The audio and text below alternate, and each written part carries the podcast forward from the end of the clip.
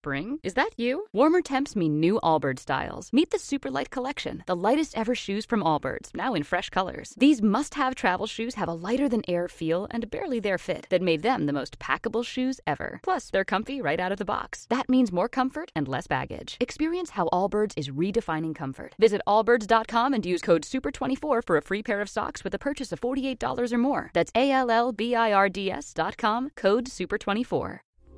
Esta es una producción de Grupo Fórmula. Encuentra más contenido como este en radioformula.mx. Hola, ¿qué tal? ¿Cómo están? Exactamente son las 3 de la tarde con 31 minutos hora del centro. Los saludos, soy Eduardo Ruiz Gil y esto es Grupo Fórmula desde la Ciudad de México.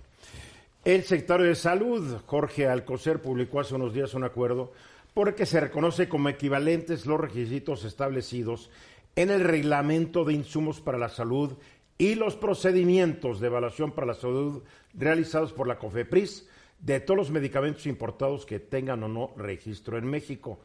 ¿Qué es lo que está buscando? Que cualquier producto pueda entrar al país sin mayor burocracia.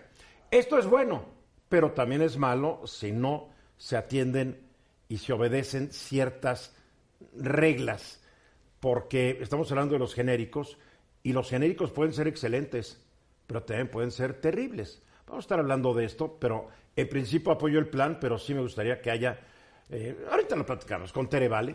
¿Cómo le va? ¿Cómo estás, Tere? ¿Bien? Me cambié Qué el look. guapa viene Tere con su nuevo look. Guapísima. Sí, qué bárbara. La verdad, La verdad, sí. todo mundo cuando le, le to- cuando preguntó cómo les gusta el, lo- el antiguo look o este look, de seis votos, cinco les gustó este, y nomás alguien que quiere que te veas así viejita, dijo el otro. Ándale. Ah, sí. Ándale. Claro. Pues tú dijiste que no te gustaba ninguno. Ni el otro ni No, el este. bueno, vamos a decir que este me gusta, me disgusta menos. Ok. No te ves muy bien así, la verdad. muy bien. La Gracias. verdad, la verdad, la verdad. Gracias, gracias. Verus Rey, Eduardo, ¿qué tal? ¿cómo estás, Mónica Uribe? Muy bien, muchas gracias. Hola. ¿Y no, no has pensado, Bernardino, en ese color? No, es que estoy viendo, es muy guapa. No, pero no te... Ah, para mí sí, ah, sí, nada más Sí que no, queda, no, ¿eh? no me agarra el color. Entonces, no, sí te Ah, agarra. Yo te Sí. llevo, yo te llevo. Sí, yo Ah, creo tú me que llevas sí. para que me agarre, ¿eh? Te va a quedar como casco, pero no Sí. importa. Ahora que ya me están saliendo canas. No importa, como casco. A ver, van a llegar medicamentos.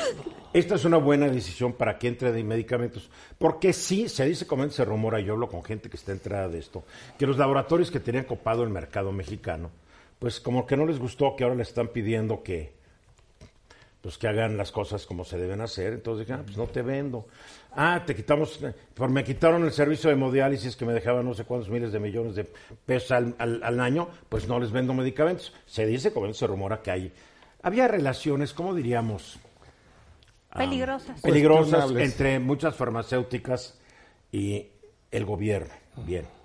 Entonces lo que va a hacer el, el gobierno es importar medicamentos que estén avalados, por ejemplo, por la agencia suiza Swissmed, la Comisión Europea, la FDA de Estados Unidos y el Ministerio de Salud de Canadá, la APT de Australia o las agencias reguladoras de referencia de la Organización Mundial de la Salud. Sin embargo, la misma Organización Mundial de la Salud dice que ellos no avalan a todos los laboratorios.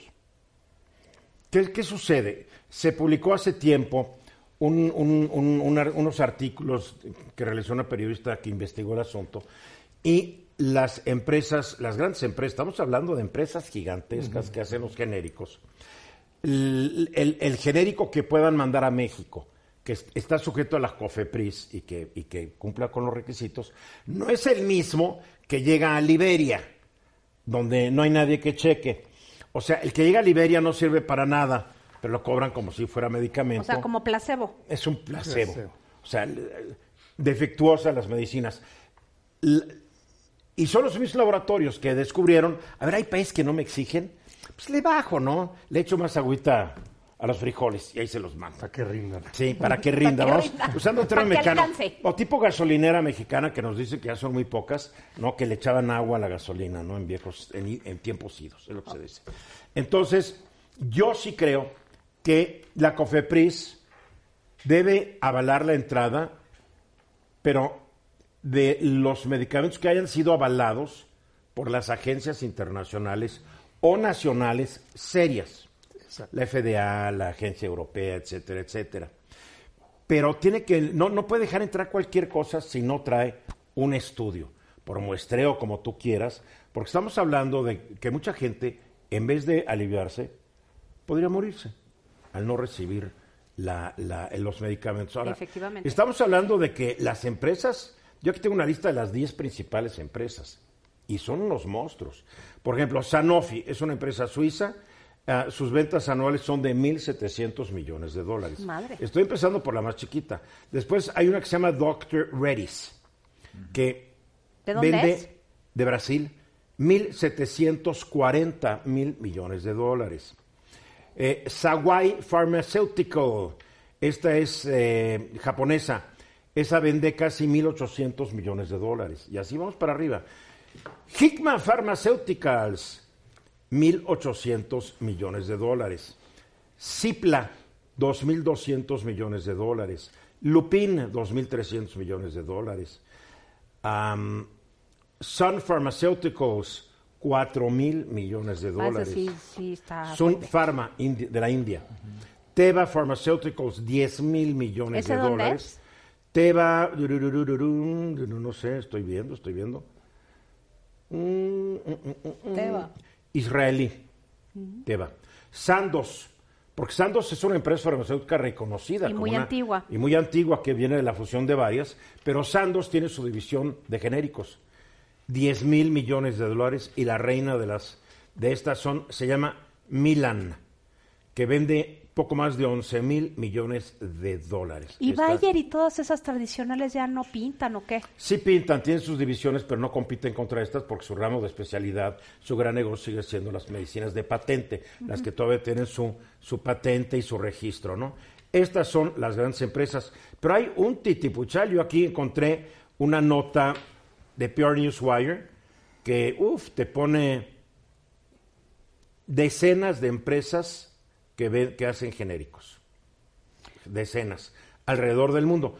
Entonces lo que sí hay que está la sudafricana Aspen, hay otra que está en Bangladesh que se llama Be- Be- Beximco Pharmaceuticals, hay una serbia que se llama Selsko Dudi, o sea, está llena.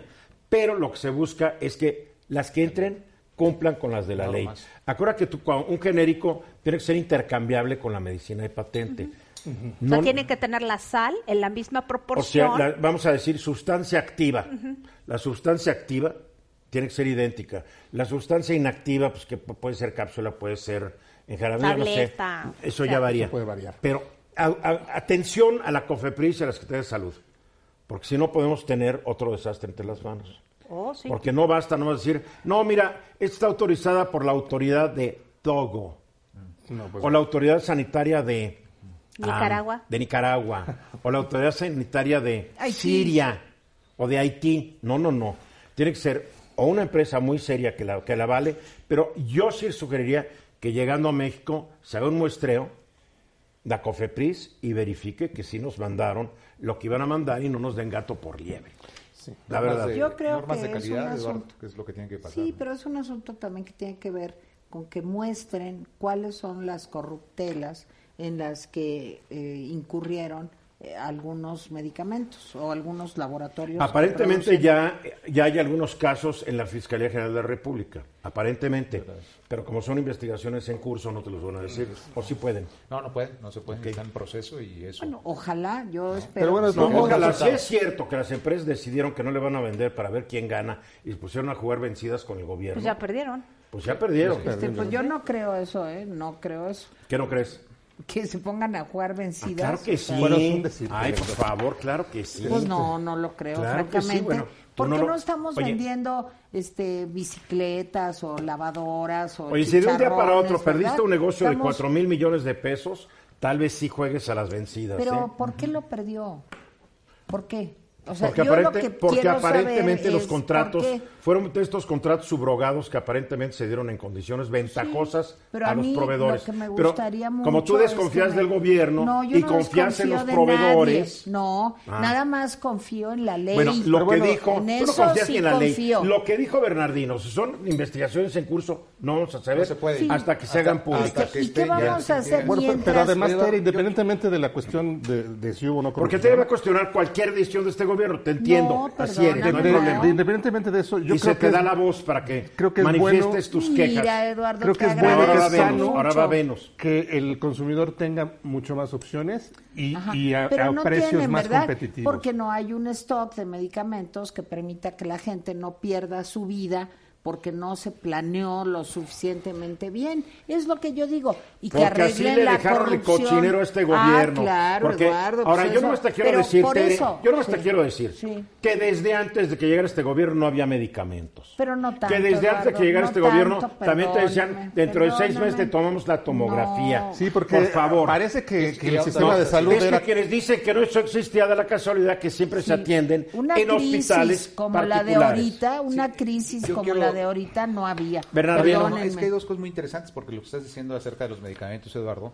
sobre todo en materia de, de jurídica, tiene que haber la seguridad humana y la seguridad de la salud, eh, Claro. que son importantísimos. Clarísimo. Y ahí es donde eh, la Secretaría de Salud, COFEPRIS y todas estas instituciones tienen que vigilar que estos medicamentos cumplan con las normas, ¿no? Para proteger adecuadamente la salud de, de- de las personas. Eduardo- Eso es un tema fundamental que es no, puede- no pueden olvidar y se requiere de una manera inmediata porque es un derecho que está en la propia que Constitución y en los Eduardo no tratados confía internacionales, ¿no? en esas instituciones de Haití, de Nicaragua, de- no es desconfiado por naturaleza. No, pero ¿por qué vamos No, a confiar no en es que sea en hay un proceso. Ah, no. Cuando tenemos, bueno, hay agencias con ¿cómo un gran si prestigio comprando?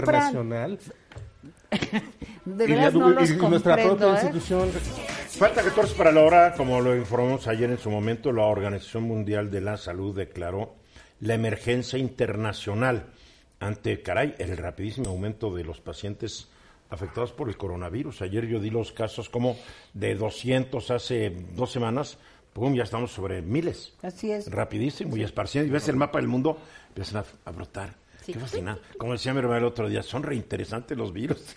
sí, pero Pues sí ay son Dios. reinteresantes. Sí, sí lo son. Sí. Es una forma de vida impresionante, Que ¿no? no se sabe si es la primera o la más elevada, ¿no? Al Pues final de quién cuentas. sabe si es vida, pero es algo Pero terrible. da lata. Sí, pero da mucha lata. Ay, bueno, ya pues tú te has de identificar con el coronavirus fácil. sí, bueno, bastante. Ve, pero- traes tu coronita. Exacto, ¿No? sí. ¿eh? Tú con el virus y yo con la corona nos identificamos. No, tú con el coronavirus. Yo más bien me identifico con un- una bacteria. No. Un paramesio. Ay, qué horror. Ay, bueno, Una qué amiba. horror. No, no. Yo no, sería no. una mitocondria.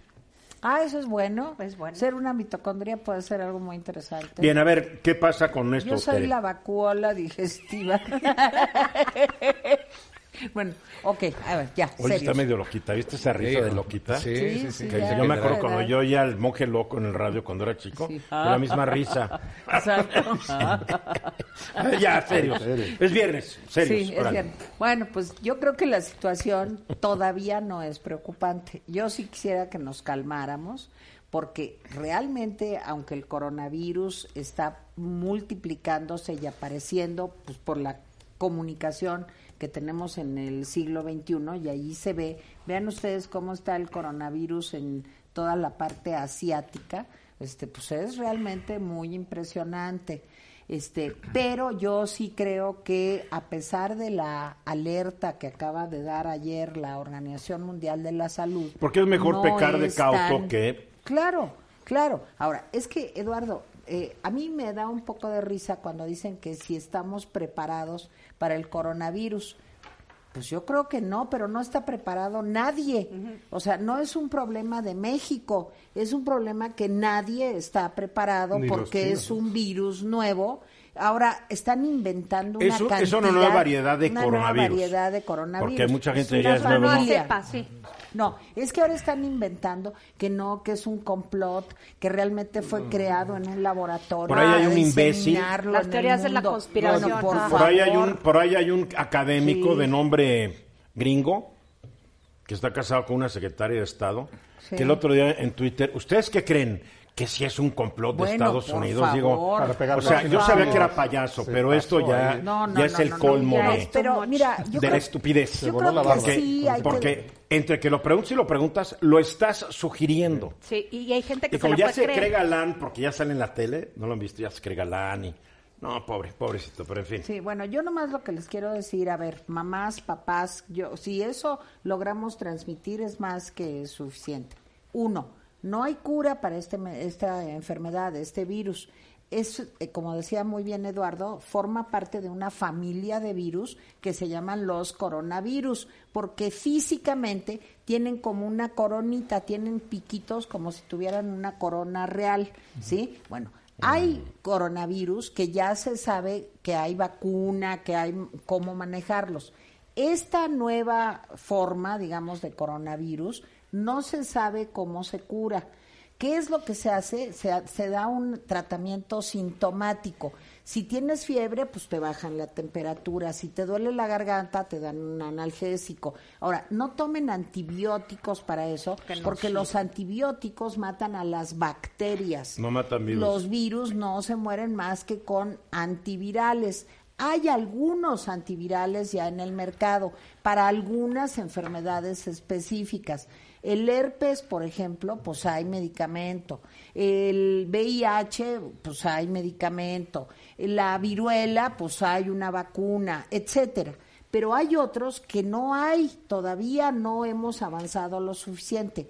Si ustedes tienen, ojo, fiebre, gripa, y ahorita vamos a contar lo de la fiebre también, pero si tienen fiebre, gripa, les duele la garganta, sienten el cuerpo cortado, tienen este flucciones, sienten el pecho apretado, sienten dificultades para respirar, pues mi sugerencia amable es que vayan y vean un médico. No se automediquen, ya sé que cada vez pues parece ser que pasa menos, pero que vayan con un doctor que les diga, no, pues penicilina, unas inyecciones, eso es antibiótico y no cura, ¿sí?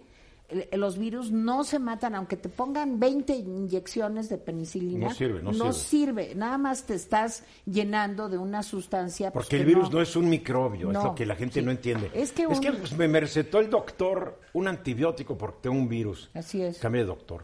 Sí, Miren, a No, ver, es ¿qué es un virus? No, los virus son, eh, todos sabemos lo que es el ADN, Sí. ¿sí? Que es donde viene codificado qué somos y cómo vamos a hacer, genética, toda sí. la información. Es un libro, es una enciclopedia que tiene toda la información de lo que somos cada uno de nosotros. Pero hay un paso distinto al ADN que se llama ARN, ácido ribonucleico. Ese ácido ribonucleico, todas son proteínas, para poder, digamos, reproducirse y crecer, vivir, se necesita meter adentro de una célula. Y esos, esos virus tienen necesariamente que encontrar una célula donde se meten y entonces se completa la molécula y se vuelven ADN y ya empiezan a reproducirse. Lo grave, por ejemplo, del VIH es que las células donde se quiere meter ese virus son las de la defensa del cuerpo. Son Las inmunológicas, sí. inmunológicas. Entonces, si te da en la torre a, a las células inmunológicas, ver, pues no hay defensas para luchar contra eso. Este virus, el, el coronavirus este nuevo, es un virus que necesita también meterse a las células para poder vivir, porque si no, no vive, ¿sí? ¿Por qué es importante lavarse las manos? Porque aunque tú traigas la mano llena de virus, que, no, que todavía no están adentro de una célula, si te los lavas se mueren. Acuérdense que el VIH simplemente con cloro, si está externo, se muere. Ellos para vivir necesitan entrar. Entonces, lo que hay que hacer es que no entre. Si ustedes tienen gripa, pónganse un tapabocas, porque cuando hablamos echamos un rocío de saliva, aunque no se vea. Gripa, tapabocas. Niños, Y cambiarte el tapabocas constantemente. Sí, porque si después no hay Están dos días con el tapabocas. Pero Sí. claro, un y hay- tapabocas especial, ¿no? Lo dice el otro día tu hermana también. Son ¿no? tapabocas especiales porque estos virus son tan pequeños que estornudas con tapabocas y los virus lo atraviesan. Se atraviesan. Y yo creo que tiene muy, bueno, ustedes acuérdense que la familia de Eduardo pues es una familia de doctores, ¿sí? Bueno, el tapabocas tiene que ser de esos negros de preferencia que la, la trama es muy muy cerrada. O sea, es un calibre para que no- mencionó, no me acuerdo. Sí, Sí. para que no pasen los virus. Pero no es para Niños, decir que Estados Unidos ya, ya declaró también Sí, la uno. emergencia. Sí. Ya declaró emergencia también. Suspendidos todos los vuelos entre Estados Unidos y China. La gente que han repatriado de China están en cuarentena. Como debe ser. Claro. Y esto está haciendo que las bolsas de valores se caigan. Hoy el Dow Jones cerró con una pérdida de poco más del 2%. El S&P, ñi- el S&P 500 con el 1.7%. Nasdaq casi el 1.6% para baja. La Bolsa de México perdió 1.68%. El petróleo está cayendo. Sí. Ayer tuvo No, que pues entrar el seguro para proteger el precio del petróleo, porque se cayó de los 49 dólares la mezcla mexicana. O sea, un virus Sí, así nos trae. Bueno, ver, las consecuencias nomás- pueden ser desastrosas. Ahorita su, su mortalidad es del 2%. Es bajita. Sí, se han, sí, se han, se han muerto. Es bajita. 230 personas han muerto hasta donde yo recuerdo el dato. Sí, es Eh, bueno, más o ahora, les voy a El- decir... el- lo bueno, malo es que tú seas una de ellas. No salgan, no me anden a los niños si tienen gripa, no los manden a la escuela. Si ustedes tienen gripa, quédense guardados. Aíslense. Sí, de veras. Y, y no contagien a otra persona. Va a llegar a México, eso es Sí. seguro. Sí, eso es Sí. Una, una realidad.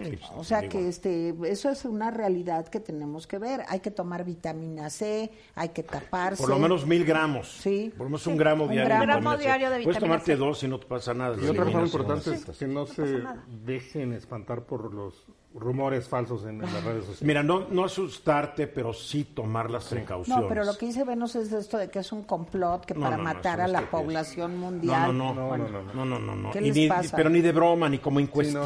no, ni de broma. Digo, es que hay, hay cada payaso. No, no, no. Además, es, no, sí, es, sí, es sí, la es- ignorancia. preocupante. Sin minimizar el problema, porque es un problema muy serio, la mortalidad que es de- del del 2%, o sea, no quiere decir que si nos da sea una sentencia de muerte. No, pero hay un dato que estábamos platicando, Mónica. Mira, sí, se han muerto todos los del coronavirus. Cuéntalo. Se han muerto más en México en el mismo tiempo de balazos. Sí, pero cuéntalo de A la ver. fiebre. Resulta que hay, hay una, un porcentaje que se ha detectado que es asintomático, Uf. que en el momento que les da la fiebre ya es de muerte. Entonces, eso hay que tener mucho cuidado. Sí, si empiezan a tener gripa, vean un médico. Sí. Pero un médico que sepa. Sí. Sí. No se pero al un médico de la farmacia. No, no, no, no, Busquen un neumólogo. Sí, que sería lo, un lo- virólogo. un virólogo. especialista en enfermedades infecciosas. O lo que por lo que menos un, enfer- un doctor serio. No un charlatán que les diga que es la Por- Está brujería. lleno. o- Está lleno igual que doctores en no sé qué, tal, tal son igual de charlatanes, ¿no? Regresamos. Aquí Estamos ya de regreso, un minuto después de la hora, no, ya dos minutos después de la hora. A ver, los gobernadores priistas eh, hace unos días llegaron, y fieles a su tradición. Sí, señor presidente. Pues sí, son Llegaron, corporativos estamos de acuerdo con el Instituto de Salud y lo que usted diga, señor presidente.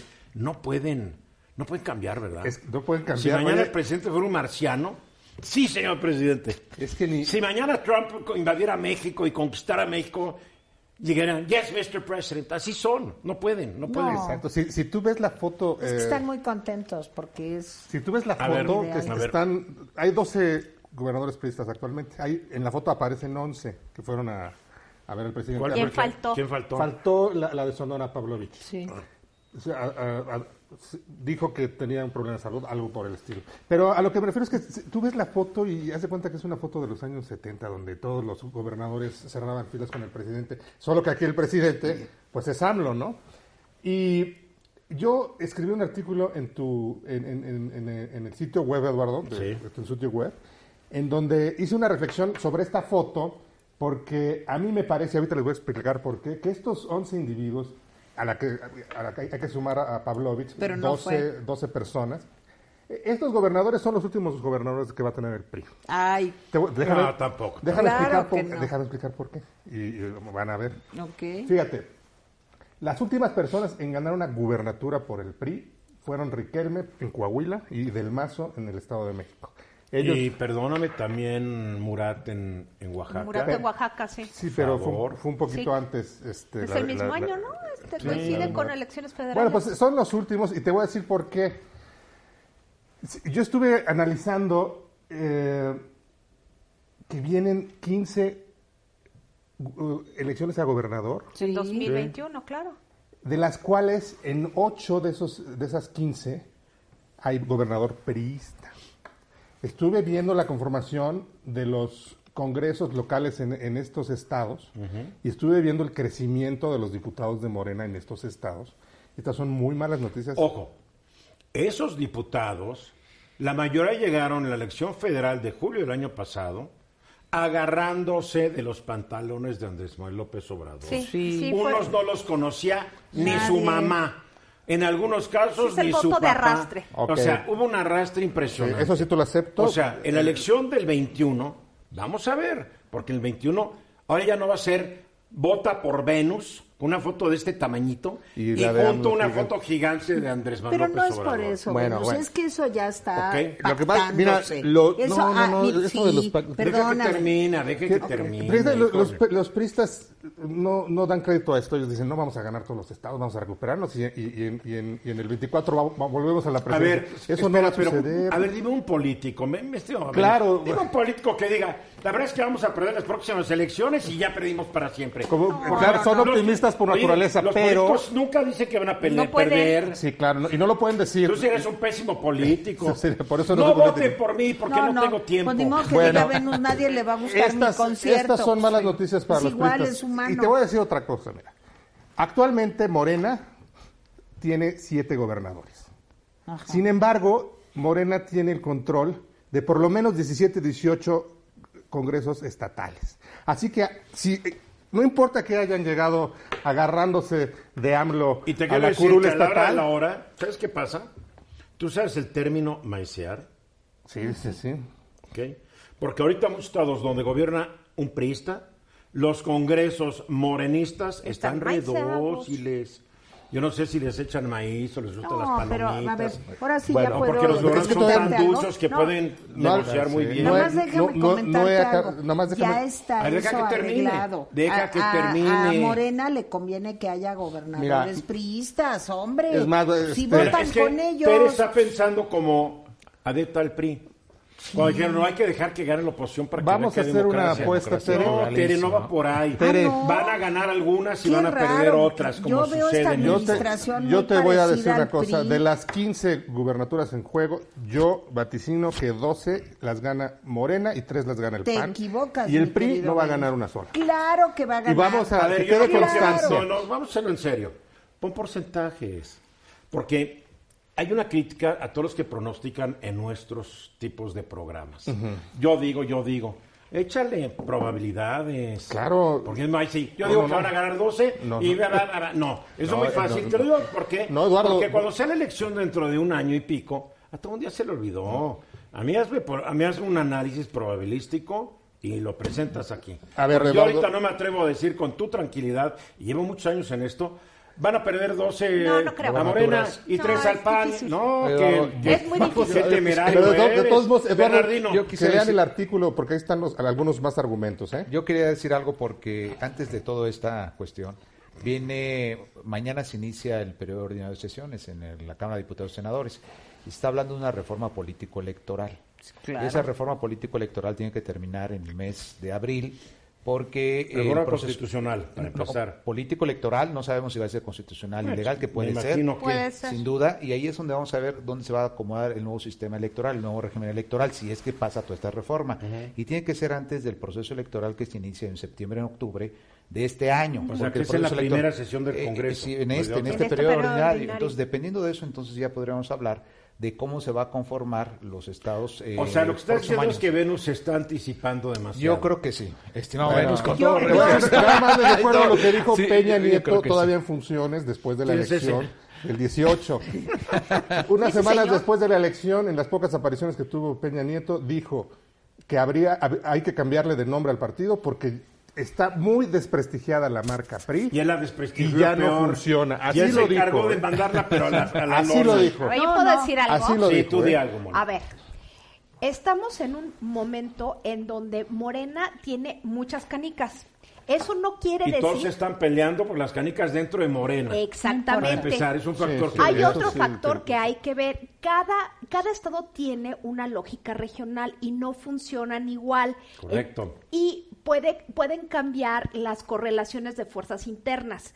A lo mejor puede ganar alguna persona que no es de Morena, pero puede ser afín a Morena o al revés, que sea de Morena y no es tan afín a Morena. O sea, es casuístico. Hay que En empezar la elección del año a- pasado de congresos locales, Tamaulipas y Guanajuato, el Morena ni pintó. Exactamente. Bueno, sí, Ni son- pintó, no, no, no, Sí, no. Pero sí- y eso que el presidente acababa Sí, llevar seis sí. meses el poder. Exacto. Sin Entonces, embargo, no sé si ya vieron eh, Hay las que ver los encuestas para. Nuevo León. Y por supuesto, Ahí los la puede ganar presupuestos. Morena, ¿eh? Mira, según las el encuestas. PRI Los va a tener- presupuestos federales- después Donde no de, mira, pintaba. después de un gobernador como el Pauni Capado, cualquiera puede ganar Nuevo León. Pero el PRI Ya puede haber Mira, las encuestas que yo he visto marcan como clara favorita si fuera Tatiana Cloutier la candidata de Morena, pues, la va a ganar. Bueno, Pero yo ella nomás dijo te que no voy a decir quiere. una cosa. A Morena le conviene tener partidos de oposición Sí, claro. afines y fuertes. Sí, prefieren al Entonces PRI que el al PRI va a ganar varias gubernaturas. Para que esto y parezca lo que no es. en la Cámara de Diputados O sea, se habla de que ya que negociaron más es que- de 40 Pero diputados lo que Tere está para el diciendo 21. es increíble. Está diciendo que se van a manipular las elecciones. ¿Cómo? Perdón, No, es lo que estás no. diciendo.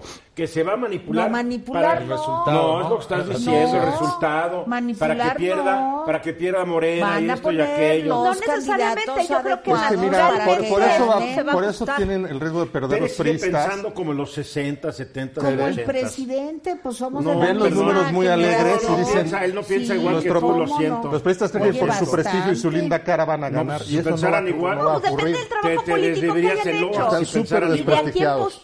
también va, va a Hay importar muchos el factores, personaje Venus, que van a ¿A quién postular. lanzas? ¿A quién lanza cada partido? Exactamente, Como el y, partido y las no puedes mandar correlaciones desde el centro un internas. candidato, tienen que ser candidatos Sí, pero va a locales ser como que el sean Partido distinguidos, Verde. El etcétera. No se puede decir será nada en el este momento a menos de que de sepas mañana. quiénes son los candidatos, Bueno, cómo todavía- está, es que cómo está el no presupuesto Mira, yo recuerdo cuando, y ver los escenarios tendenciales. Yo O sea, recuerdo- no, no hay de otra. cuando Nixon perdió la presidencia frente a, a Kennedy. Ni me acuerdo, pues, son cosas que te acuerdas. Y la revista Time pronosticó el fin del Partido Republicano. No Y se quedó sí. gordo. ¿Ok? Y después cuando ganó Johnson, una, pero una paliza que le puso al candidato Goldwater en aquella época, la gente decía, el Partido Republicano ya no tiene nada que hacer aquí, cuidado. Es muy temerario decir que un partido que estuvo en el poder 80 años se va a acabar, Sí. que ahorita está desordenado y todo, siguen teniendo sus bases, siguen teniendo mucho, tienen la mejor organización territorial que cualquier otro partido. Sí. O sea, no se puede menospreciar eso. no estoy- yo no estoy sí, menospreciando, Tú ya claro. lo borraste. No, pero yo no- sí. no lo borré. A ver qué pasa en julio. Aquí estamos de regreso, me complace mucho presentar en este programa el libro número 20, realmente son 25, pero el número 20 de, de obras, de realmente unas obras bellísimas de arte. 20 ha hecho antes mi queridísima Lupina Lara y hoy presento otro nuevo, Maestros de América Latina, Arte del siglo XX. Estos son libros para ver, para leer y para deleitarse, la verdad. Libros escritos por ti, que sabes muy bien del tema, con las mejores fotografías de los cuadros, o sea, todo está cuidadísimo. Felicidades por este. Muchas gracias. Además, hablas de maestros de América Latina porque, como creemos que en México somos los meros, meros, el país de los pintores y abajo de, del- del- ab- abajo de nuestra frontera ya no hay nada, ya hay mucho. Hay mucho. Hay mucho. Hay mucho. Tenemos este, esta concepción mexicocéntrica. Pues sí, estamos, estamos arriba. Sí, en sí. el hemisferio nada Sí, más. pero hasta ahí. A ver, platícanos por qué tu idea de maestros latinoamericanos del siglo XX. Mira, este, fíjate que una de las cosas que, que me llamó la atención es que eh, anteriormente el arte latinoamericano no figuraba en los cursos de estudio de, de la historia del arte. Y a partir del siglo XX se volvió un tema que atrajo a los estudiosos del arte, entendiendo que merecía el arte latinoamericano un capítulo especial. Y una de las cosas que, que encontré fue que eh, el siglo XIX fue un siglo de reacomodo, de reajuste, de rescate de identidades y todo lo que sucedió en el siglo XIX consolidado con la aportación de la enseñanza del arte de los españoles, van a dar un siglo de oro del arte latinoamericano que es el siglo XX. Y de los portugueses en Brasil. Pues, Ibéricos. incluidos, Vamos a hablar de la incluidos. península ibérica en América Latina. Sí, sí. Eh, Y en los latinoamericanos, obviamente, está también Brasil, este, colonia portuguesa. Entonces, al hablar de eso, pensaríamos que, bueno, entonces todos los países pintan igual. Pero cada país tiene su propio, es un mosaico diverso, donde cada país aporta algo. Y uno de los propósitos del libro es que podamos ver las influencias, y a través de la introducción, las influencias que conformaron este gran arte latinoamericano. ¿Habría una influencia, digamos, de las órdenes religiosas? A México llegaron domini- dominicos, franciscanos, hay algunos herejes que dicen que la tilma de, de Guadalupe, la verdad es la pintó un monje franciscano, porque tiene toda la escuela franciscana. Eh, en Portugal llegaron muchos jesuitas, en Brasil. Eso sería una de las primeras influencias, la misma orden religiosa que llegó a diferentes áreas de cada país. Yo creo que eh, eh, Europa le enseñó a, los artistas, a los eh, digo, mexicanos y latino, de América Latina, a pintar al óleo, la perspectiva, toda la técnica, la riquísima técnica de pintura. Entendamos que en esa época en España era el siglo de oro de las letras y de la pintura. Había los grandes maestros sevillanos, la escuela sevillana tan maravillosa, ellos enseñaron... ¿Quiénes eran ellos? Zurbarán, Velázquez, eh, Murillo, o sea... Es que las Madonas de Murillo son increíbles. Impresionante. Entonces, pero ellos enseñaron una riquísima técnica y calidad de pintura. Y esa es la herencia más fuerte. Este libro no, no va a representar el arte religioso, va a representar un arte local. Sí, yo no me refiero al arte religioso en sí, sino a la influencia de estas órdenes, porque ellos también traen las técnicas de sus diferentes comarcas. Pero esa, esa mezcla. se mezcla. Esa mezcla. Creo que este libro lo que demuestra es el gran oficio que aprendimos y que enriquecimos en el continente, más la naturaleza creativa, imaginativa, esa riqueza imaginativa de cada país. Pero, por ejemplo, hablemos de Argentina, hay una influencia muy fuerte posterior de Italia. Claro, los migrantes italianos. italianos. Tienen esa inflexión italiana. Exactamente. Entonces, yo creo que el lector de este libro va a descubrir este riquísimo mosaico, o sea, los artistas, te digo, Chile, Claudio Bravo, eh, Mata, eh, de, Cuba puse a un pintor, Julio Larraz, que él salió de mm, Cuba en, el 60 y su familia eran periodistas, tenían una rotativa, y él eh, con ese sabor, esa picardía cubana, un arte espectacular el de Julio Larraz, en cuanto a las ideas y en cuanto a, la composición, al trabajo. Entonces yo creo que estamos ante grandes maestros del arte latinoamericano. No, yo me estoy ahorita deleitando, ojeándome. Tú hablas, yo me deleito, qué cosas. y en este caso ubicamos a los artistas que eran, por ejemplo, Francisco Zúñiga, que pensamos mexicano, lo adoptamos porque vino muy joven, pero era de Costa Rica. Sí, me explicó también Carlos Mérida, pues es mexicano, pero sus orígenes son de Guatemala. Este es Julio Larraz. No, es extraordinario. Son extraordinarios. Sí. Entonces yo creo que es un Qué libro... desconocidos artistas. Muchos que no conocemos y vamos a darnos un bocado Hombre. maravilloso. Y yo otra de las cosas que quiero pues aprovechar estos minutos de decir, estos son épocas de inspirarnos en el arte estas épocas de crisis, en las grandes crisis, se crean grandes alternativas y se hay grandes ideas. ¿Por qué? Porque yo creo que es un nivel de exigencia. Quienes en las crisis nos exigimos a crear y a sobrepasarlas, nos damos cuenta de que tenemos tamaño para sobrepasar. Sí, porque en una crisis, si la aprovechas, te hace mejor. Te obliga. Y si te rindes, bueno, ahí quedaste. Pero el arte es una fuente de verdad, para calmar eh, esa tensión. Calma, la, calma el alma, ¿no? Realmente. Es un, este, el preocupavirus se resuelve con... con arte. Con arte. Con la pintura, con, apreciar, con la música. La literatura, digo, para eso existen y por eso se han creado. ¿Cuál fue tu criterio para... Yo ahorita, yo, es que yo tengo en mi casa un portocarrero, que fue un maestro cubano, que murió hace unos 15 años, 20 años. Y yo decía, a ver si tenía por tu carrera. ¿Cuál es el criterio? Porque no es fácil escoger. No es nada fácil. O sea. Y hay uno o dos de cada país. Sí. México, pues tiene, por ser mexicanos, tiene su espacio más amplio. Sí, algunos tienen tres, Cuba tiene varios artistas. Pero muchos de mis libros me gustaría hacer un tomo dos.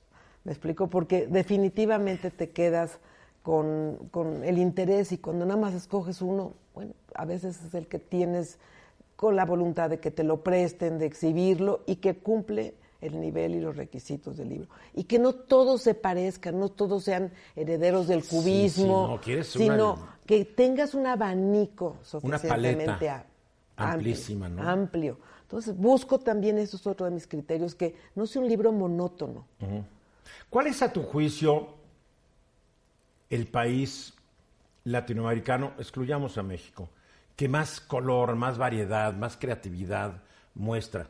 Porque digamos, hay países chicos y a menor población también de repente Es pues que vas no a ver surgen Bo- tantos, ¿no? Bolivia, vas a ver a, a, Creo que este libro eh, resuelve y vas a ver que es, es eh, nuestro clima también nos, nos Claro. ayuda. Yo me imaginaría que Brasil, por ejemplo. Pues sí es. Brasil, que es un país gigantesco, Sí con- es. multiclimático, multirracial. Ecuador ¿no? también, Perú, Bueno, Perú. Perú, se sí, parece mucho a lo Fernando, mexicano. Fernando de Cislo. No, Perú tiene toda la cultura inca, si me explico, tiene, pero por ejemplo Fernando de Cislo es un es un peruano extraordinario, extraordinario, abstracto, místico, o sea, disfrútenlo. No, yo yo a- al final me dices, ¿cuál es el que más te gustó? Pues, creo me, me es muy difícil. Ahí como me pregunta, porque yo soy melómano, me dicen, ¿cuál es el compositor que más te gusta? Yo siempre contesto, el que estoy escuchando en este momento. Pues sí. ¿No te este, pasa eso? ¿Cuál es tu pintor favorito? Pues el que estás viendo en ese momento, ¿no? Sí, yo creo que es muy difícil una vez que les das a cada uno su lugar, a cada uno le disfrutas su, su parte. Y yo sí los invito realmente a, a- a degustar arte en estas épocas, a hacerlo como una costumbre eh, de verdad diaria. Yo les digo, un libro si lo adquieres, ojéalo. Claro. No tienes que leerlo. Pero Claro. cada vez vas a descubrir algo nuevo en, en las obras. Yo estoy viendo Maestros de América Latina. ¿No te ocurrió hacer un, un libro Maestros de América Latina que viven fuera de sus países? Fuera de, fuera de su ámbito latinoamericano. Pues sí Porque hay. Muchos, muchos fueron a Europa, muchos fueron a Estados Unidos. Es muy interesante la influencia que después, eh, o sea, eh, Diego Rivera tuvo una influencia de sus años en París, ¿no? Ajá. Todo, todo juega, ¿no? Ramos, fíjate, Ramos Martínez, siendo regiomontano, por ir a curar a su hija, se fue a vivir a California. Y en, en California hizo una gran obra, pero estaba, era tan pobre que pintaba en papel periódico. Wow. Y después lo reconocen en Y valen después- todos los millones que en su vida vieron. Exacto. Maestros de América Latina, arte del siglo XX. ¿Dónde pueden comprar el libro rápidamente, Lupina? Todas las librerías del país. Todas las librerías. Lupina Lara, la autora, está en su volumen 20. Compren todos los de ella, valen la pena.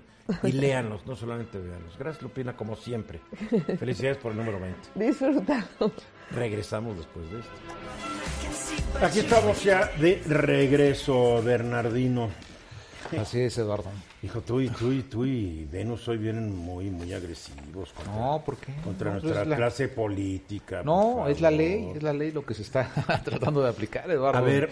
vienen los cambios legislativos. Los diputados se reunieron con la secretaria de Gobernación, con el titular del Banco de México, el gobernador, con el procurador general, bueno, el fiscal general de la República y con el director del Instituto Nacional de Migración. Pero aparentemente no querían que nadie se enterara de lo que platicaban. Es lo que decían, que no se quería enterar hasta que no se diera ya una parte por parte de los legisladores dic- diciendo pues prácticamente en qué acuerdos se tenían que, que llevar a cambio reformas legislativas. Eduardo, hoy en el Congreso, ya mañana eh, a partir del 1 de febrero, empieza la sesión ordinaria del Congreso de los Diputados y de los Senadores y viene una serie de reformas legales, constitucionales, entre ellas, por ejemplo, es, yo creo que se va a replantear lo que no quisieron en diciembre del año pasado, el reducir el 50% del financiamiento público a los partidos políticos, por ejemplo, ¿no? Morena sí lo quiere y la y el resto de los demás partidos políticos no lo quieren. Entonces, pues muy probablemente el día mañana se abra ese debate respecto a ello. También anteriormente, en el bloque anterior, estábamos hablando acerca de la reforma político-electoral, ¿no? Eh, quitar, eh, en principio, la- el nombramiento de nueve años al presidente del Instituto Nacional Electoral y ponerlo por tres años, quitar los organismos electorales estatales, por ejemplo, que Los ese es otro- OPLAS. los OPLES, OPLES, OPLES. OPLES, ¿no? que son ellos, y eh, pues no sé qué otro tipo de reforma también quieran eh, legislativo respecto a este eh, tema de reforma electoral, político-electoral. Aquí hay un punto bien interesante, Eduardo, todos los años, todos los tiempos, todos los cambios legislativos, siempre se está discutiendo las reformas político-electorales y nunca acabamos, ¿no? Con tanta reforma electoral.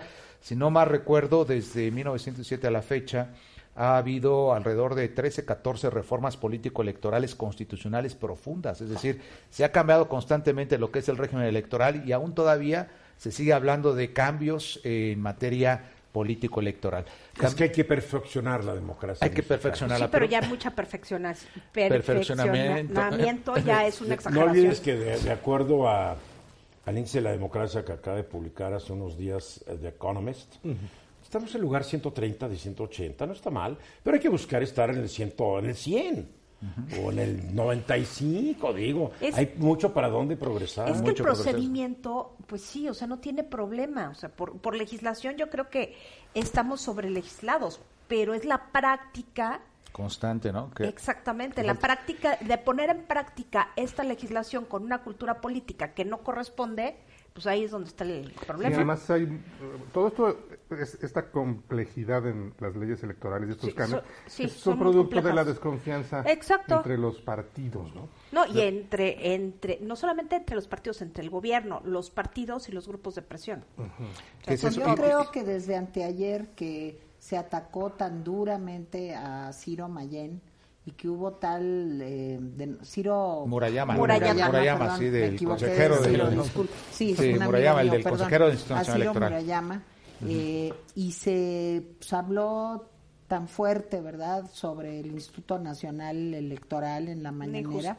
Pues yo creo que a mí eso sí me parece de que pues ahí hay un intento, ¿verdad?, pues de ir sobre el INE. Ahora, nomás les quiero decir para los jóvenes que no se acuerdan, hubo una época remota en donde el INE dependía de la Secretaría de Gobernación. Era la ¿Y Comisión quién- Federal de Sí. Electoral, ¿te acuerdas? ¿Y quién 88. firmaba? Sí, que ¿Y quién depen- firmaba? dependía de la Secretaría de Gobernación. sí, sí. igual que el igual que el Registro Federal de Electores, todo Exacto. dependía de la A Secretaría de ver, Gobernación. acuérdense que el conteo de votos se hacía en la Cámara de Diputados. Claro, se erigía como Acuérdense, colegio electoral. era- electoral. se le- erigía en colegio electoral hasta Y ahí se 1988. declaraba el ganador. Y ahí se declaraba Pues el a mí me ganador. parece o sea, ganamos que- mucho con el INE. Muchísimo. Sí, sí, eso- a mí me parece sí. que sería un gravísimo retroceso Sí. y sería así como la Comisión Nacional de Derechos Humanos está en entredicho, así como algunos administradores de justicia están en entredicho, e- etcétera.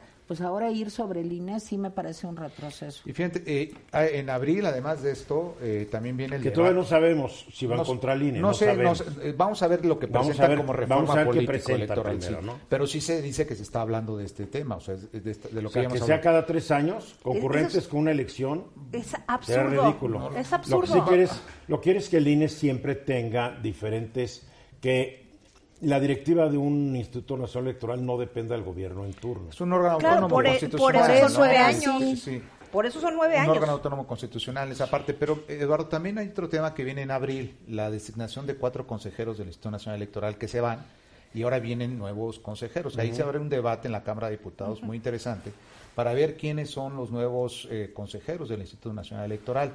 ¿no? Eh, se van, por ejemplo, Pamela San Martín, se va Marco Antonio Baños, Benito Nasif, que ha estado también aquí con nosotros, contigo, pues, durante muchos y años fue colaborador Enrique aquí. Andrade también. Entonces se van cuatro de ellos y se abrirá esa oportunidad para nuevos ¿Cuándo se van? ¿El año que en abril. ¿no? En abril, ya en abril, ya en año. abril. O sea, Sí, justo es lo bueno de que sea escalonado, ¿no? Porque, Escalonado, sí. porque tiene, sí hay movilidad al interior del Claro. Consejo de Presidencia, pero tienes una sola cabeza durante nueve años. Que tal vez eso pueden negociar, que de los escalonados vayan eligiendo una presidencia que no dure nueve Rotativa. años, rotativa. Rotativa, alguna cosa algo así, ¿no? pero que sean básicamente los mismos. Si pero no va a tiene, ser pero tiene que ser el margallate. esquema actual. Yo creo que Sí. garantiza Yo creo que es- la mayor autonomía posible. Sí. la mayor autonomía posible y se van en abril y en abril termina el periodo ordinario de sesiones de la Cámara de Diputados, es decir, tienen que estar ya nombrados en abril, antes O sea, de que, que, la termine. agenda, que la agenda Porque viene fuertísima del Sí. Congreso. muy fuerte, Sí, también este se está hablando de la ley de está- amnistía, sí. una ley de amnistía que todavía no se ha aprobado, que está en el Congreso. Bueno, además Está en está, lo que proceso se de filtró, que, que dijeron que siempre no Bien. era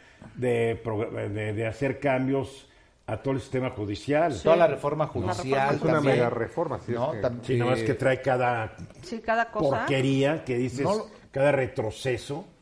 Vamos a ver cómo se presenta, Eduardo. Dicen que se va a presentar la ver- próxima semana. No sé si a la ver próxima semana o la siguiente otra semana, pero que se va a presentar, sí dicen que se va Como a diría presentar alguien, esa su- reforma constitucional. esperemos, ¿cómo va? Esperemos lo, lo mejor o esperemos lo peor. ¿cómo Lo peor dicho? para que... A ver, no nos acordamos. we're- a ver, es que Esperemos lo peor para que lo que llegue no sea tan malo. Mira, Esperemos lo mejor, pero, No. te- pero tengamos conciencia de que puede llegar lo peor. Bien, algo así. Bueno, Sí, son pero puros to- inventos, ¿eh? pero No todo No, depende- hay No, un dicho que más sí, o menos va así. en inglés no es- es otra es, cosa. este, Si el Alzheimer ya es el- la Eduardo, demencia, de lo que, No, de lo, de lo que se ha hablado en principio de la reforma judicial, Es una reforma constitucional, se hablaba de 14 artículos constitucionales, se hablaba, no sabemos si realmente. Pero si es así, para hacer una reforma constitucional se requieren dos terceras partes del Congreso reunido. Y las reformas constitucionales es donde va a venir la discusión y la aprobación por parte de los legisladores. Si este es un retroceso respecto a lo que inclusive tú habías comentado en programas anteriores, por ejemplo, el, el aspecto del arraigo para todos los delitos, ¿no? Terrible. Que lo habías dicho en su momento, pues yo creo que esa discusión no La, va a la- pasar. la reforma debería traer la eliminación Del arraigo, exactamente. Porque no va a pasar porque va en contra inclusive de todos los tratados internacionales en materia de derechos humanos. Entonces, Mario Delgado dijo que se busca reformar el artículo 4 de la Constitución para que los programas del bienestar se conviertan en derechos Efectivamente, sociales. todos los programas Y sociales. legislar para que el Ejecutivo, para que el presidente pueda ser juzgado por delitos de corrupción electorales. que eso también se quedó en el tintero. Y que se- Y Eso que está se- bien, eso sí está está bien, para que tú veas. sí. Porque antes los presidentes de México eran intocables. Bueno, siguen hasta Siguen siendo intocables. Por traición a la patria. Uf, si fue por ¿Qué eso, es varios, eso? varios hubieran sido juzgados. ¿eh? Así es. Por ejemplo, también la reforma constitucional del 19 constitucional que se dio en materia de delitos electorales. Se hizo la reforma constitucional y se tiene que armonizar ahora con la ley general de, en materia de delitos electorales que no se ha hecho. Y esto tengo entendido que el día de hoy también se pusieron de acuerdo que van a presentar esa reforma. Es decir, viene una eh, grande variedad de reformas. Ahora, esto fue con, los, con la mayoría morena. Sí, claro, por supuesto. Porque Pero como ya que está tuvieron su, su reunión anual, porque además lo hicieron en la Ciudad de México, porque yo decir que los del PAN se fueron A Mérida. a Mérida. Digo, Pero el panismo siempre ha hecho eso no, pero la ¿eh? pregunta es, si estamos en una crisis, si hay recesión económica y todo eso, ¿por qué gastan mis impuestos y los tuyos y no hacen su reunión en alguna de las amplias salas que tiene el Senado o el Congreso, la Cámara de Diputados? Porque ni que fueran tantos, además. Sí, además. Y van y se gastan una carretonada de dinero cuando no deberían hacerlo. Sí, la no. verdad, pero en fin. Pero en fin, así está Eduardo. Y el PRD también. Mañana, Pues mal hecho, mal mañana hecho. están citados, ¿no? A las 11 de la mañana ya los legisladores. Que no se van a poder ir de puente, ¿eh? Pues yo me supongo que no. Pues están los de Morena. están- No, todo el Congreso. todo el Congreso. No, Oye, pues Mañana empieza, el periodo empieza, el periodo. Mañana es sábado a las Ah, 11 bueno, de la entonces llegan a mañana. las 11, a las 12. Pasan lista. Y se van al puente y Sí, regresan van a el pasar lista. Bueno. Pasan lista, Efectivamente. va- Bueno, Aparte, el primer día de hay mucha sesiones gente que trabaja en va a el empezar el Congreso. Mucho. Pero la agenda de sí está muy partidos. Sí, apretada, es- es- Está una demasiado agenda apretada, choncha. muy grande. Se van a ir de puente. Lo que pasa es que puedo apostar que van a decir Les nos vemos el encanta martes. demeritar Seguro. el trabajo el de, de los A que políticos. dicen nos vemos el martes. ¿Quieres apostar, Tere? No, Eduardo. Vamos a apostar no. tu, tu cosa esta, porque no, tu dinero no, quiero pagas. apostar. Tú eres No, mujer sin soy palabra. pobre, soy pobre. No, es sin palabra. no Regresamos, gracias, Bernie. nada. Regresamos. Hoy, hoy es cumpleaños de uno de los héroes de Tere Vale. Exacto. porque ha estado lista para subirse a esta mesa y bailar al ritmo de las canciones de Justin Timberlake, que hoy cumple 39 años de vida. Me encanta. ¿Sí te Me gusta encanta, mucho, soy ¿Tiene su 39 años? hiperfan. ¿Sí? Es, Sí, es bueno. pensé Yo lo vi en Las. Vegas. Nació en el enero, show es... 31 de enero de 1981. No, el show es En Las Vegas. espectacular, sí. No lo viste aquí en el auditorio, ¿no? Las No ha Vegas. venido a México, que Bueno, yo no sepa. sé, pero, de veras no lo es viste un en tipazo Corona, en el Salón Corona, ¿no? Tú, tú, del tú, coronavirus. las, tú ¿no? Las Vegas. Es que es un, lo que Bueno, se pues en sí lo inglés, vi hace años. ¿En qué lugar de Las, entertainer Ve- en qué lugar de nato. Las Vegas? ¿Eh? ¿En qué lugar lo de Las Vegas? Pues creo que era en el MGM. En el MGM de Las Sí. No, no, no. Pero ¿qué? de veras, el, el Justin Timberlake es mi hit, mi ídolo, me encanta. ¿Y saben con quién está casado, verdad? Con Jessica Biel. Es una Ah, chava ok, guapísima. que es muy guapa y que tiene dos o tres películas muy Oye, buenas. tiene una serie en Netflix, Jessica Biel. Ah, que yo no me acuerdo cómo se llama, pero ahorita les digo. Bueno, él, él empezó con este grupo que se llamaba o se llama NSYNC. Ahí empezó, Sí. Justin Timberlake. Bueno, es viernes y viernes es el día de el cartón de Louis. Y hoy, obviamente, pues lo voy a dedicar a, a los medicamentos. ¿Cómo estás, Louis? Muy bien, Eduardo, me da mucho gusto como siempre, abrazotes en este feliz viernes y bueno, pues desde aquí nos vamos directo al cartón del día de hoy eh, y con todo gusto les explico, está aquí, se ve la República Mexicana que llega a una farmacia, está ahí el empleado farmacéutico. Oye, pero este farmacéutico "La se República". parece a, a AMLO. sí. bueno, ¿Es pura coincidencia? Eh, sí, eso que lo determinen nuestros amigos, ¿verdad? Ver. bueno, pues aquí llega la República y dice, señor, necesito medicamentos. Le responde el farmacéutico. Claro, ¿de cuáles desea? Tenemos de dos tipos. Los que tienen fuertes dosis en favor de los intereses por la salud y los que tienen fuertes dosis que solo ven por los intereses de las farmacéuticas. Y dice la República, rayos, quiero aliviarme, no enfermarme. Ese es el Ay, dilema que estamos viviendo hoy. Me encanta cómo pintaste a nuestra patria. Sí, sí. Ah, gracias. Está muy de ese México está muy chistoso, la verdad. Oye, felicidades. Rápidamente tu teléfono, mi querido Luis. Sí, con todo gusto. Eh, para nuestros amigos servicios de caricatura, dibujo e ilustración, estoy a sus órdenes en el 55 27 16 02 97. Será un placer. Muy bien, te mando un gracias. abrazo, Luis, muy bueno, gracias. Y, igualmente, gracias. Gracias. Está bueno, ¿verdad? Me encanta cómo pinta México, porque México se presta para... Sí, para Porque el golfo es como la boquita de Sí. México, ¿no? Y, Sí, sí, y el presta. California es como que un copetito que quedó chueco, ¿no? Pero Oye, es, la, es muy ingenioso. la serie se llama The Sinner. The Sinner. The Sinner. ¿De qué hablas? Con Jessica Biel, la esposa. Ah, qué bueno, de- ya pasamos, No, do- pero pasaron ocho minutos. Ajá. Eh, ¿Quieren que les diga qué desayuné? Porque ahí me quedé yo en Sí, la plática de sí, de la sí mañana. queremos, sí queremos. No, Dios, Dios mío. A ver, varias cosas. Por un lado, el Papa nombró un nuevo secretario. Por ahí vi una nota que aparentemente el Papa está preparando para algún asunto del celibato sacerdotal, Exacto. que va a ser una bomba atómica. Eh, a ver, ¿cuál primera? ¿Cuál- La, la primera es que el Papa, en su lógica administrativa, no quiere tener un secretario que se le incruste ahí para siempre, nunca jamás. Entonces ya lleva dos secretarios y acaba de cambiar al padre Pedaquio. ¿Cómo Es- se qué? Pedaquio, así se, así se Ah. llama Pedaquio. Pedaquio. Pedaquio. ¿Qué fue apellido, no? Pues sí, es una... Fabián Pedacchio. Fabián Pedaquio, que era su secretario particular. Pues así se llama. Pues así se llama. ¿Cómo apellidarte Putin, no? O sea, Sí. lo siento, hay ciertos Bueno, apellidos es que, que aquí- que en el español mexicano sí. Sí, son así Sí, pero es que era muy buen Bueno. catador de vinos, ¿verdad?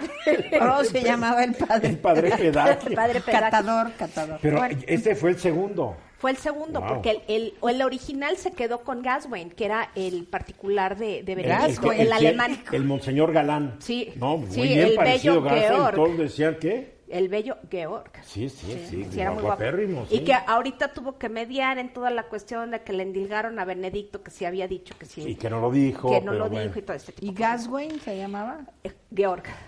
Por eso, pero Búscalo, búscalo, búscalo para poder ser uno de tus nuevos ídolos. ver. y Pedaquio. A ver, o sea, síguele. Sí, y bueno, ahora es caso- Gonzalo Emilius. Exactamente, un uruguayo. Uruguayo, mira. Sí. Y el otro secretario es un egipcio, copto. y O sea, tiene dos secretarios. Tiene dos secretarios. Entonces los ha ido rotando porque lo que no quiere es que pase como con Gaswain y con Divis, que fue el, el Que de Juan Pablo que II. se vuelven los, el poder tras el trono. Sí, que son como entre los porteros y el, y el poder tras el Sí, trono. porque Aquí lo quiero que ver no al quiere- Papa. Déjame ver, ¿no? Sí, y, y, pues Divis se sabe que era de a cuánto. Sí, ah, sí, Sí, oh. claro. Sí, es una de las historias más terribles de los legionarios de Cristo, ¿no? ¿Era legionario? No, pero era muy amigo de Marcial Maciel. Ah, seguramente compartían aficiones, tal vez, ¿no? Sepa. Pues es Ahí sí, ahí sí no me consta. junta dos, sí. Pero ver, la noticia de hoy, que es bastante más importante, es que en el documento postconciliar Eso. se dice, se comenta, se rumora, Porque no ha se salido. filtró, porque no ha salido, que en el documento postconciliar del Amazonas, este, la, la respuesta del Papa va a ser permitir que los sacerdotes elijan si se casan o no, Que sea voluntario. que sea voluntario. O sea, no obligatorio. Oye, eso me hace buenísimo. Sí, yo creo que, que es una buena medida. O sea, Mira, esto creo va que a es ser una nada más. excelente medida, pero Esto va a ser va, a para el provo- va Amazonas. a ser muy sismático. No Sí. ser en el Amazonas. Nada pero, más en pero el va Amazonas. a provocar, va, es un momen- Va a generar un movimiento sismático fuertes. por los que creen que la iglesia debería regresar lo que era en el siglo XVI con toda la Sí, Inquisición. después del Trento. Sí, Sí, después verdad. de Trento, porque antes pues se podían casar, o sea. Sí, sí, es la verdad. O sea, Entonces, este, esto es- se rumora, se dice, no está confirmado. Es un es una filtración del documento acaba de decir algo muy importante. Hasta el concilio de Trento, que fue en qué año? 1560 Ok, terminó. se podían casar. Estás hablando... A no, ver, no fue antes. ¿eh? No, a ver, hasta No fue antes. la costumbre persistió hasta Trento, Sí. pero realmente el nicolaísmo, que es como se llama técnicamente es el celibato sacerdotal, Que fue por un papa, ¿no? Sí, eh, por Inocencio VII, me Sí, que fue... que, que Fue quiso, duro. quiso monacalizar completamente la iglesia. Hasta ese momento, el clero secular se casaban, tenían hijos, esposa y familia. Heredaban sus Y bienes. hereda- heredaban Hay sus por ahí una teoría que dice que el Papa dio, vio que, oye, ¿cómo que le heredan a sus hijos y a las señoras? No, que le heredarían a la Santa Madre Esa es un- Iglesia. esa es una parte. Es una de las teorías. Es una de las Y de un teorías. día para otro, las Dijo, "Adiós". eran amantes, los hijos eran bastardos Y y la, la, la, la. fortuna era de la Iglesia. Exacto. Es lo- lo- Pero lo- también lo que hay- se supone, pero ¿no? era, era un papa que era benedictino. Entonces el que, o sea, según Quería que él, todos fueran monjes. quería que todos fueran monjes. No, y pues esto no. pues no funcionó. Entonces, hasta el siglo XV hay registro de sacerdotes casados en Francia, que era una, era una costumbre generalizada, callada, pero generalizada. Esto es bueno recordarlo porque la gente que es muy tradicional dice no, no se puede servir a Dios y tener una Claro que familia. no. En la iglesia, en todas las iglesias ortodoxas son casados. Bueno, en Menos- iglesias menos- católicas. Los Sí, protestantes. Sí, pero son iglesias católicas de tradición oriental. Sí, que son los- En las los ortodoxas se pueden casar los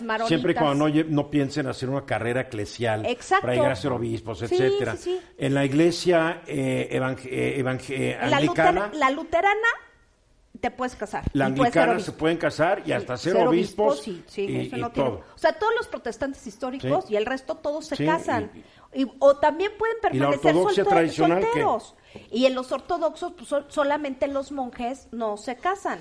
Los y ortodoxos- solamente los monjes pueden ser En los obispos. ortodoxos, antes de la ordenación, le dices, ¿te quieres casar o no? Sí. Porque después de ordenado ya, Ya no no te, te casas. puedes- ya no te puedes Así, orden- usa como que más Oye, pero me racionales, ¿no? parece que sería un acierto del Yo Papa creo. Francisco enorme. ¿Por qué, Tere? Enorme. Sí, claro. Porque ¿Por me qué, parece Tere? antinatural el celibato Pero si tú no eres católica, ¿qué te importa? No, pero los para los miles de millones o no sé cuántos de católicos Son como 1.200 sería bueno, millones. 200 millones. Sería bueno que los sacerdotes Pero se no, quieren pero- casar, pero, se ahí está lo casen. que tú dices, pero para muchos católicos no sería bueno. Para los Hay que católicos tradicionales. Los ¿Pero tradicionales, qué? que son muchísimos. Sí, son un chorro. Pero por razones chorro. económicas o no, por- sexuales. no, por razones de moral sexual.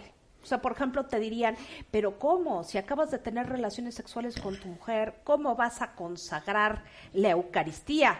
Bueno, pero, Oye, pero son muy tradicionales, por eso ya, ya. Sí, pero no, ya sé, pero tienes que sí, entender. yo- yo pero entiendo, hay que entender. O sea, y parte del respeto de las Sí, personas. O sea, yo no estoy de acuerdo con esas personas, pero, sí- tampoco, pero yo Hay entiendo, que respetar. Hay que Cuando te dicen, respetar, no, ¿cómo sí. pueden? No, sí, así son, porque fueron educados así desde chicos y sus papás, sus abuelos. Estás hablando por lo menos de 500 años de tradición. No, pero sabes que también mucha mucha de la gente que, que está firme en ese rollo es por Juan Pablo II, que fue muy insistente en el celibato Sí, sí, sí. sacerdotal. Pero no más vino a, afianzar a una posición. reafirmar lo que no se quiso Bueno, discutir ojalá, en el ojalá. Concilio Vaticano Vamos a ver qué pasa. A ver Va a estar pasa. interesante. Muy bien, ya nos vamos.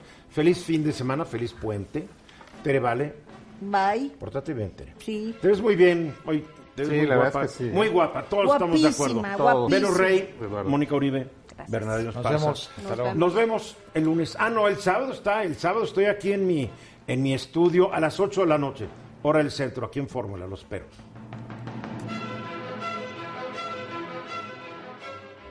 Esta fue una producción de Grupo Fórmula. Encuentra más contenido como este en radioformula.mx.